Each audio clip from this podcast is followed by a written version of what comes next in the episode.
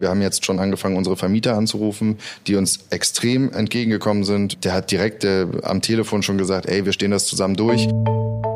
Ich bin Luis Klamroth und in diesem Podcast geht es nicht um Corona. Zumindest nicht um das Virus, sondern darum, was Corona mit uns macht. Also mit uns als Gesellschaft. Mein Team und ich wollen wissen, wie es den Eltern geht, die ihre drei Kinder auf einmal im Homeoffice betreuen müssen. Wie es dem Krankenpfleger, der Polizistin, dem Supermarktverkäufer geht und wir wollen auch wissen, wie es Entertainern geht, die jetzt ohne Publikum TV-Shows machen.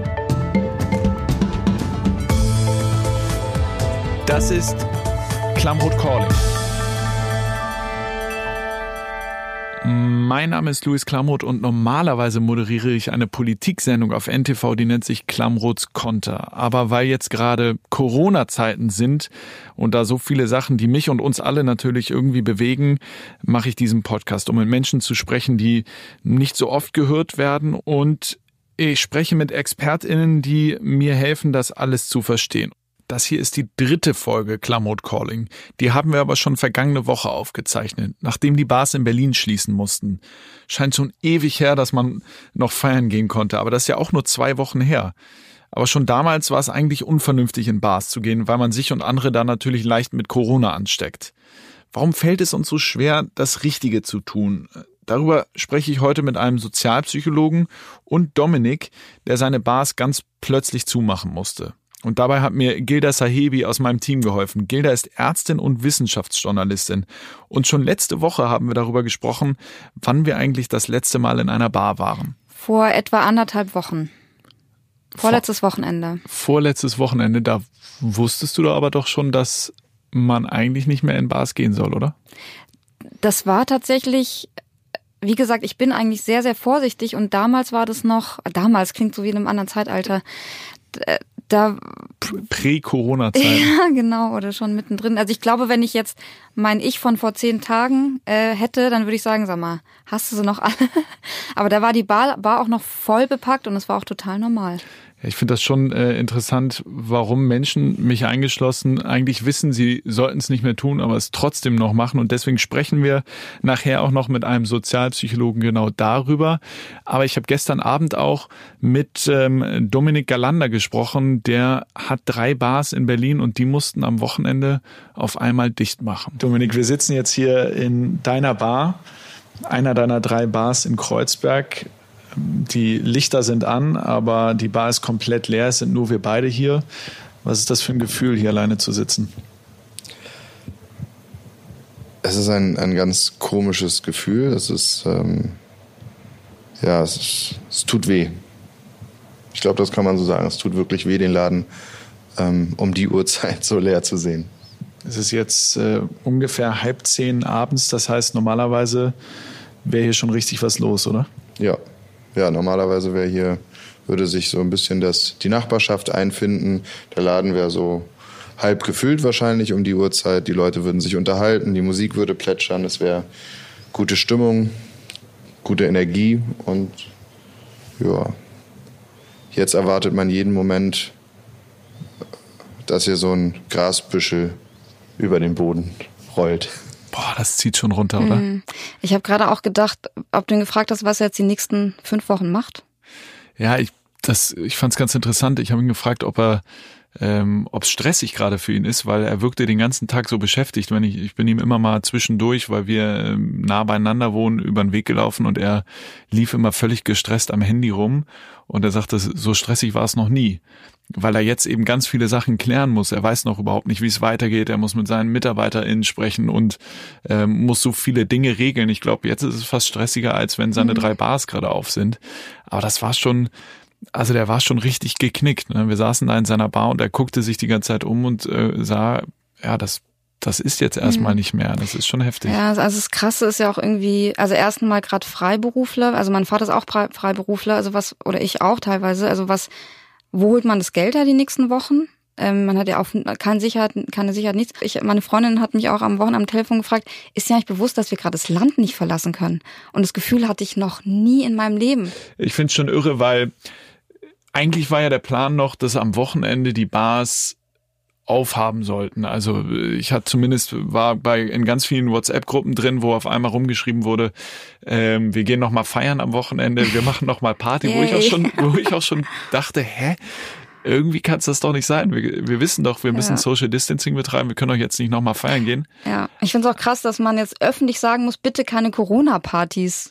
Why? Warum muss man das denn irgendjemandem erklären gerade? Das ist ein völliges Rätsel. Aber kannst du das gar nicht nachvollziehen, das Gefühl zu sagen, jetzt müssen wir bald alle in Isolation ähm, zumindest die meiste Zeit verbringen. Jetzt will ich wenigstens noch einmal raus und mit Freunden äh, ein Kaltgetränk zu, zu mir nehmen? Nee, kann ich überhaupt nicht nachvollziehen.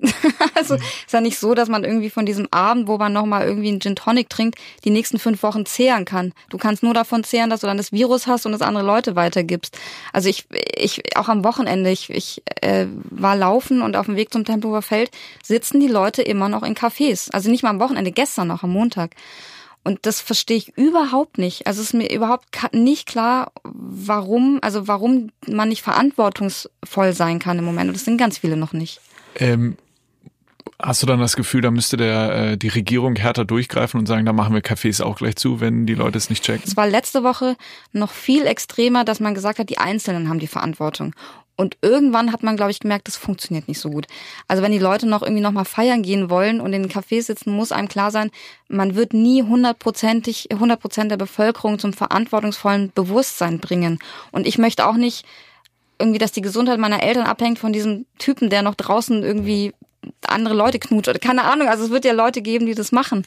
Und ich glaube, deswegen macht der Staat, greift er immer härter durch. Und ich hätte nie gedacht, dass ich mir mal wünsche, dass der Staat härter durchgreift. Aber das habe ich mir letzte Woche schon gedacht. Dass, da muss was passieren. Aber ganz ehrlich, ich wünsche es mir auch ein bisschen manchmal für mich, weil ich auch den Drang habe, noch rauszugehen, in einen Café zu gehen und da irgendwie einen Kaffee zu trinken. Du Wenigstens. Ja, um Gottes Willen, aber es ist ja schon so. Ähm, ich habe immer das Gefühl, solange die Cafés noch auf sind, dann muss es ja in Ordnung sein, dass man da noch, äh, dass man da noch reingeht, oder?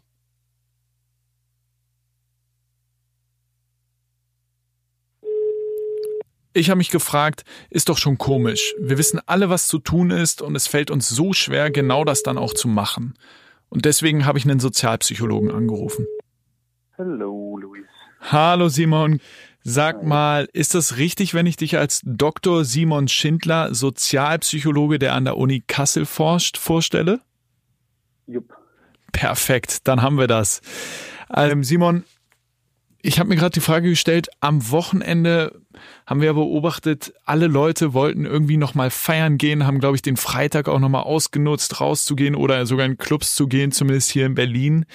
Ähm, obwohl ja klar war, man muss eigentlich in Quarantäne, Social Distancing äh, praktizieren. Äh, woher kommt das? Warum gehen die Leute dann trotzdem noch feiern? Äh, ja, es ist erstmal völlig absurd scheint, ist doch gar nicht so absurd, wenn man sich vor Augen hält, dass wir ja eigentlich einen, doch einen relativ großen Freiheitsdrang haben und auf Verbote erstmal mit Widerstand reagieren. Wir haben zum Beispiel eine extreme Debatte beim Tempolimit, wenn du das anschaust. Ähm, und hier ist genauso eine Reaktion, jetzt soll man zu Hause bleiben. Ne, das ist so eine Instruktion und sagen, jetzt gehe ich erst recht raus, ich lasse mir hier nichts, nichts vorschreiben. Das ist, ähm, wir nennen das in der Psychologie äh, Reaktanz, die Motivation, quasi verlorene Frei, äh, Freiräume wiederherzustellen. Ähm, und genau das sieht man hier eben. Und da schiebt man dann die Angst vor einer Ansteckung einfach nach hinten? Es ist unvernünftig, aber in dem Fall ist die, die äh, die Angst noch nicht so überwiegend. Und äh, klar kannst du mit Angst auch darauf reagieren, indem du sagst, eine Verharmlosung ist auch eine Reaktion auf Angst. Da sagst du, ich will das gar nicht wahrhaben, das ist eine Verdrängung. Es ist, wenn noch nicht momentan, kann man vielleicht sagen, ist es noch relativ abstrakt, obwohl es weit nicht so abstrakt ist wie bei der, beim, beim Klimawandel zum Beispiel. Wenn man jetzt so ein bisschen auf die Gesellschaft guckt und was äh, überall passiert, auch vor allen Dingen in den Großstädten habe ich das Gefühl, äh, Menschen kommen trotzdem noch äh, in großen Massen zusammen und halten sich nicht unbedingt an die Vorgaben oder äh, Tipps äh, der Regierung. da habe ich mir die Frage gestellt, können wir als Individuen überhaupt Verantwortung übernehmen, gesamtgesellschaftlich, oder ähm, überschreitet das vielleicht äh, auch die Fähigkeiten, die wir haben als einzelne Person? Also es braucht definitiv Ansagen von oben, ähm, um, um das Ganze zu koordinieren. Und ich bin als Sozialpsychologe auch äh, ja in, in meinem Glauben an die individuelle Verantwortung leider gehemmt. Ähm, da glaube ich schon, dass es Strukturen braucht oder auch eben gesellschaftliche Normen, an denen man sich orientiert. Weil wenn man den Menschen alle Freiheiten lässt, dann ähm, das sind einfach sehr, das ist einfach ähm, ähm, der Mensch hat einfach Bedürfnisse, individuelle Bedürfnisse, die dem kollektiven äh, Zusammenleben oftmals widersprechen. Und da muss man eben ähm, von oben Normen schaffen. Ist das für dich als Sozialpsychologe, mal abgesehen von der schlimmen Gesamtsituation, eigentlich auch eine ganz spannende Zeit? Ja. Absolut. Super, Simon, da hast du mir weiter, echt weitergeholfen. Vielen Dank äh, für deine Zeit. Klar, gerne. Super, wir sprechen uns bis dann. Tschüss. Alles klar, tschüss. Also, Simon sagt, der Staat muss deutlich vorgeben, was zu tun ist. Aber gerade ist alles ein bisschen diffus und das stresst halt. Und genau das erlebt Dominik mit seinen drei geschlossenen Bars gerade auch. Das Problem war ja, glaube ich, auch, dass äh, überhaupt nicht so richtig klar war, wann schließt man jetzt eigentlich Bars. Die Anordnungen vom Senat dröppelten, glaube ich, immer so nacheinander. Ähm, äh, in die Öffentlichkeit. Man, ich zumindest äh, habe irgendwie den ganzen Tag Live-Ticker geguckt äh, und, und Pressekonferenzen verfolgt und daher ja. so meine Informationen gezogen. Ja. Aber ich glaube, die Informationen kommen auch gar nicht immer überall so schnell an. Und Dominik ging es ähnlich. Der hat äh, von seiner Schließung äh, auch irgendwie durch einen Mitarbeiter erfahren. Das war die Info, die du hattest, aber dann ist es schneller gekommen als gedacht. Warum und ab welchem Zeitpunkt hast du gemerkt, wir müssen doch früher Schluss machen? Ähm, das war ganz komisch, weil kurz nach sechs irgendein Mitarbeiter, glaube ich, äh, ein Handy vors Gesicht gehalten, wo dann eine Ankündigung vom Senat stand. Ich würde jetzt sagen, das war irgendeine Senatsseite oder berlin.de oder irgendwas, wo dann direkt drin stand, okay, ähm, Schankgastronomien schließen, wenn man keine Speisen anbietet, dann bleibt das zu. Dann war das auch noch recht, recht kryptisch ähm, geschrieben. Dann stand noch drin, ja, äh, jede Gaststätte, die die Eigentümlichkeit einer Rauchergaststätte ähm, äh, hat, die äh, schließt auf jeden Fall. Dann haben wir kurz überlegt, okay, eine von unseren drei Bars ist eine Nichtraucherbar. Dann musste ich ähm, ewig auf äh, im Internet irgendwie die äh, auf die verwiesenen Paragraphen gucken, okay, was ist jetzt? Ist das jetzt Gaststätte? Ist das? Und irgendwann haben wir gesagt, ey, pff, das dauert jetzt mehr. Also dass das sich um das äh, endgültige drumherum winden, das kostet mehr Energie, als jetzt einfach zu sagen, okay, wir machen zu. Und dann haben wir um, ich glaube, das war dann 19 Uhr schon oder so, haben wir dann alle Läden abgeschlossen, haben keine Gäste mehr reingelassen. Die Gäste, die noch drin waren, durften dann noch austrinken. Und dann haben wir die Läden zugemacht. Wenn der Senator so kryptische Meldungen rausgibt, ähm, manchmal habe ich das Gefühl, die wissen auch gerade nicht so richtig, wie sie mit der Situation umgehen sollen oder täuscht das?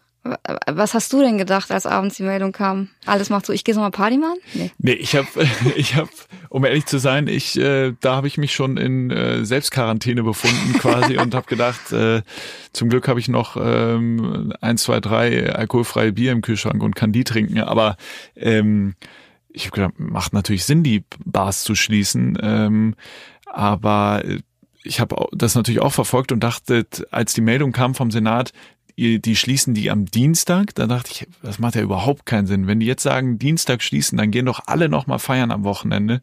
Und dann kam es ja auch so, dass der Senat dann irgendwie schnell gesagt hat, nee, wir schließen es doch schon am Samstag. Das lag ja dann, glaube ich, daran, dass sie erst äh, ähm, rechtliche Grundlage finden mussten. Aber ähm, trotzdem wirkte das in der Kommunikation zumindest, finde ich, ziemlich chaotisch. Ich habe gerade ich habe gerade gedacht, wahrscheinlich war der Gedankengang bei denen im Senat genauso wie deiner. So, Moment, machen wir ab Dienstag, geht ja nicht so schnell. Ah nee, ist ja total sinnlos, das am Dienstag zu machen. Das ist halt gleich gemacht. Ich glaube, dass die genauso denken wie wir. Also die denken halt auch, Gott, ist es zu extrem? Weil anfangs waren wir auch so, also ich, bei mir war es so, es kam irgendeine Einmeldung, ich dachte, what? Äh, wie kann das sein? Und irgendwann bist du so, ja, Nee. Und Ausgangssperre würde mich jetzt auch nicht wundern. Also ich glaube, dass bei denen genauso diese krass, was passiert hier eigentlich Prozesse ablaufen. Nur die Sache ist halt, diese, wenn so nichts passiert von oben, dann ist halt die Unsicherheit unten super groß, wie halt auch bei dem Dominik. Das ist halt klar, du weißt überhaupt nichts, werden klar, keine klaren Entscheidungen getroffen und dann weißt du natürlich auch nicht, was du machen sollst. Und es gilt für uns ja auch. Also ich meine, du warst letzte Woche wahrscheinlich auch noch irgendwann draußen, nehme ich mal an. Ja, ah ja, übrigens. Ja. Ah, ja, okay. ja ich war äh, ich war draußen, weil ich von einem äh, Virologen, ich glaube Drosten war das, gehört habe, dass man sich ja draußen noch treffen kann, äh, nebeneinander herlaufen und äh, sich unterhalten kann. Das, hab, das mache ich auch heute noch. Du nicht? Rausgehen? Doch, aber eher alleine, oder? Ja. Nee, ich, wo ich, hab, ich bin auch noch spazieren gegangen. Aber draußen ist ja wirklich so, dass, wie gesagt, ich meinte ja, die Viren hier haben total, können sich austanzen. Und draußen gehen die halt eher weiter von einem weg, deswegen geht es schon. Aber es heißt jetzt auch nicht, dass man so zehnt irgendwie rausgehen soll. Aber es gibt wohl schon so Szenen, irgendwie gestern meinte mein Bruder, dass so 20 Jugendliche zusammenstanden, Musik gehört haben, dann kamen wo so Leute und meinten, es geht doch nicht und haben sich angefangen zu ah, streiten. Ja? ja, so ganz skurrile Szenen passieren jetzt so, ja. Oh Gott. Ähm, aber Dominik äh, in seiner Bar, ähm, das finde ich, ist glaube ich wahrscheinlich das Schrecklichste, ähm, weil für uns beide wir können das noch ja. ein bisschen länger durchziehen. Wir ja. können den Podcast noch so lange machen, wie wir wollen. Aber Dominik und auch andere, die Bars oder Restaurants oder so haben, wissen ja gar nicht, äh, wann sie wieder äh, öffnen können. Wann glaubst du, kannst du die Bar, in der wir jetzt gerade sitzen, wieder aufmachen? Am 20.04. wird die Situation neu bewertet und je nachdem, wie es dann aussieht, wie die Politiker die Situation einschätzen, ist es der 21.04. oder irgendein Zeitpunkt danach. Hast du Hoffnung? Klar. Natürlich. Sonst alles andere wäre.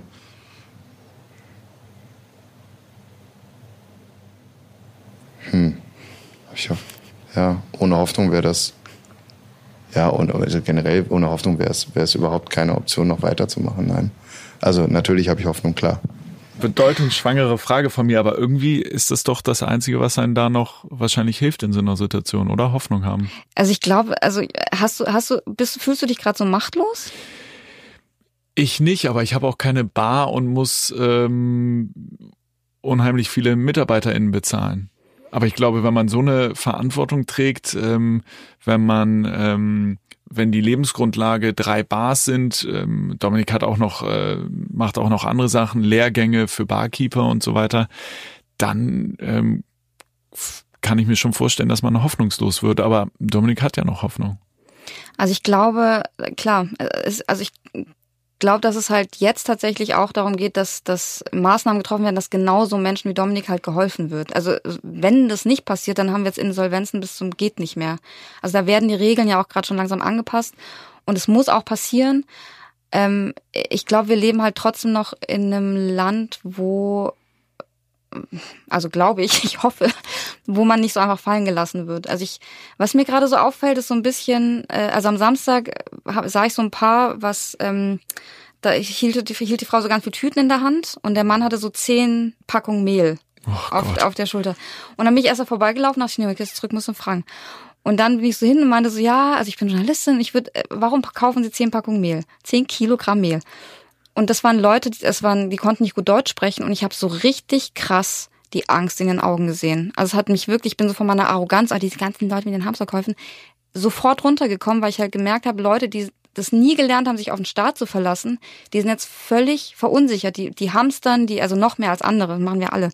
Und alle haben Klopapier jetzt kiloweise zu Hause, aber ich glaube, jetzt geht's wirklich darum, dass der Staat auch klar macht, wir sind da, egal in welcher Situation. Freischaffende sind auch ganz viele KünstlerInnen, die jetzt äh, keine Aufträge haben. Ich musste alle Workshops absagen. Also es ist gerade so, es müssen jetzt für tausend verschiedene individuelle Probleme einfach Lösungen gefunden werden.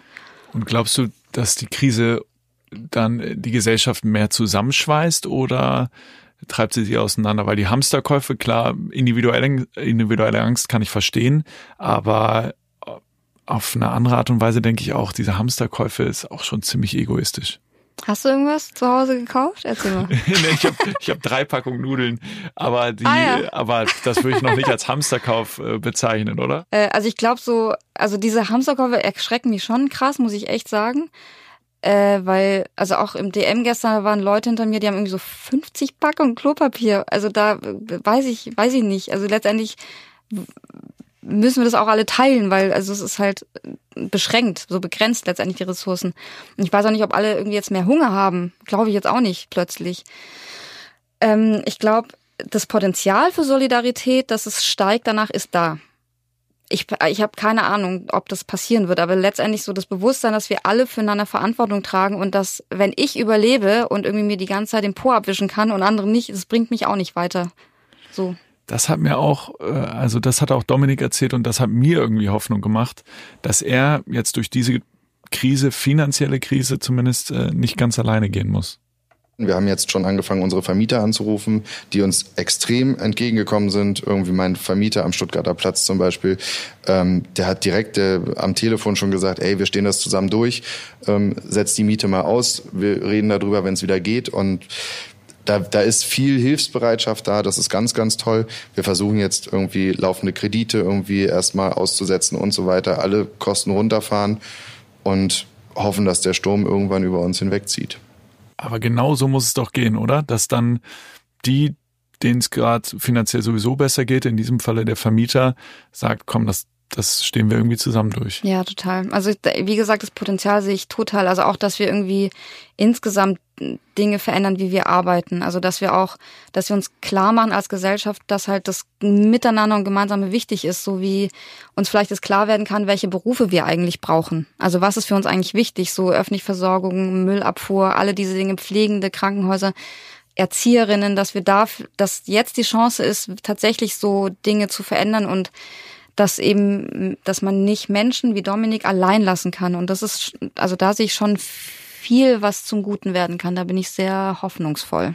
Ich hatte auch das Gefühl, am Ende des Gesprächs war Dominik dann auch ziemlich hoffnungsvoll. Er hat uns dann sogar noch ein Bier gezapft in, in seiner Bar, wobei das auch wieder Hast du es getrunken? Ich hab's, äh, ich, ich habe noch gefragt tatsächlich, ob er nicht auch Flaschenbier hätte oder hat er nur den Kopf geschüttelt und mir das Bier so hingestellt. Oh Gott. Aber ich glaube, es war gut, äh, gut gespült das das Glas, also da war nichts ja, dran. Ja, glaub das mal, ja. Hoffe ich, hoffe ich zumindest. äh, Geda, was machst du als erstes, wenn du jetzt äh, hier aus dem Raum rausgehst? Also Hände, Hände waschen. Ja, ne? Oder das ist doch der. Ja, ich spüre schon die ganze Zeit, ich spüre, meine Hände sind voll. Ich habe auch, ähm, ich mache, glaube ich, einfach dieses Desinfektionsgel äh, drauf und äh, reibe mir das dann 35 Minuten in die Haut ein. du wirst deine Haut abgehen, da hast du auch andere Probleme. Aber letztendlich, genau, Hände waschen, äh, also Leute hört auf, Desinfektionsmittel zu kaufen. Das macht überhaupt keinen Sinn. Ich, also Leute kaufen sich jetzt die ganze Zeit Desinfektionsmittel, die noch nie davon gehört hatten vorher. Hände waschen ist völlig ausreichend. Ja? Ja. Aber und Desinfektionsmittel funktioniert nicht so gut wie Hände waschen das, oder auch? Das ist natürlich gut, wenn du unterwegs bist und nicht, bist und nicht Hände waschen kannst. Aber ich fahre jetzt einfach heim und wasche meine Hände. Gut, dann fahren wir jetzt beide nach Hause und waschen unsere Hände. Ja, super. Okay, vielen Dank. Danke. Klamroth Calling ist eine Koproduktion von Studio Bummens und K2H. Redaktion Patrick Stegemann, Marie-Louise Wagner, Keschrau Beros, Kate Kubel und Laura Pohl. Ton und Schnitt Christian Pfeiffer.